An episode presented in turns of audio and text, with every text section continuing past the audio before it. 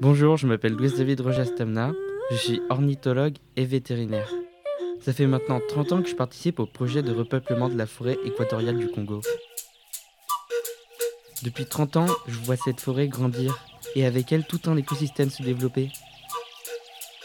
Avant, les marais étaient desséchés, les arbres déracinés et les animaux étaient moins nombreux. Aujourd'hui, il y a des chimpanzés, des okapis et plein d'autres espèces d'animaux qui ont redonné vie à cette forêt. Aujourd'hui, je vois un arbre immense qui avant n'était qu'une jeune pousse que j'avais plantée. Moi, j'ai comme mission de m'occuper des oiseaux environnants, comme le coucou africain ou le loriot noir. Je les soigne, je les nourris, et pour certains, je les élève en captivité, pour les réintroduire dans leur environnement d'origine.